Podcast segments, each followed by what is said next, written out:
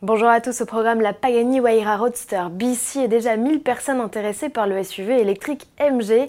Avant cela, on parle chiffres avec la prime à la conversion et les ventes de voitures en France.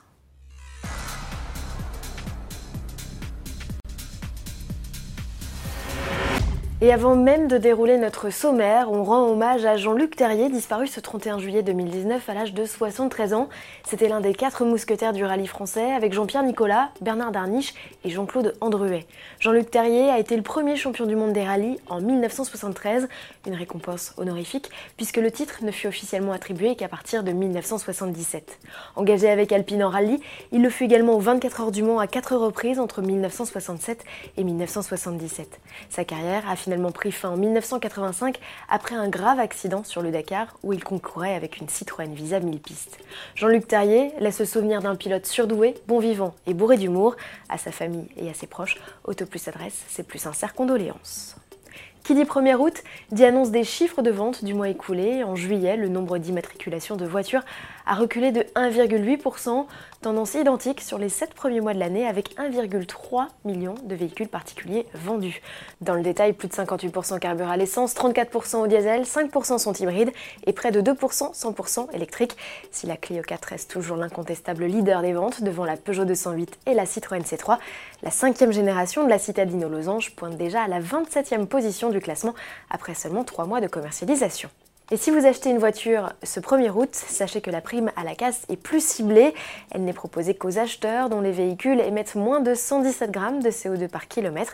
Elle n'est plus disponible pour l'achat d'un véhicule diesel d'occasion ni pour un modèle dont le coût total d'acquisition est supérieur à 60 000 euros. Enfin, c'est désormais votre revenu fiscal de référence qui est pris en compte pour l'attribution de la prime et non plus le fait d'être imposable ou pas. La question ne se pose pas pour la Wayra Roadster BC, elle est exclue de tous les critères. La nouvelle création des ateliers Pagani est donc une découvrable très radicale dont le V12 Silide Biturbo d'origine Mercedes AMG développe 802 chevaux. Il n'en affichait que 789 sous le capot arrière de la BC coupé.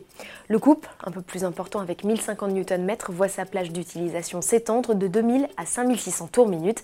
La puissance est toujours envoyée au seul roue arrière par l'intermédiaire d'une boîte auto à 7 rapports. Comme de coutume, Pagani n'annonce aucune perf.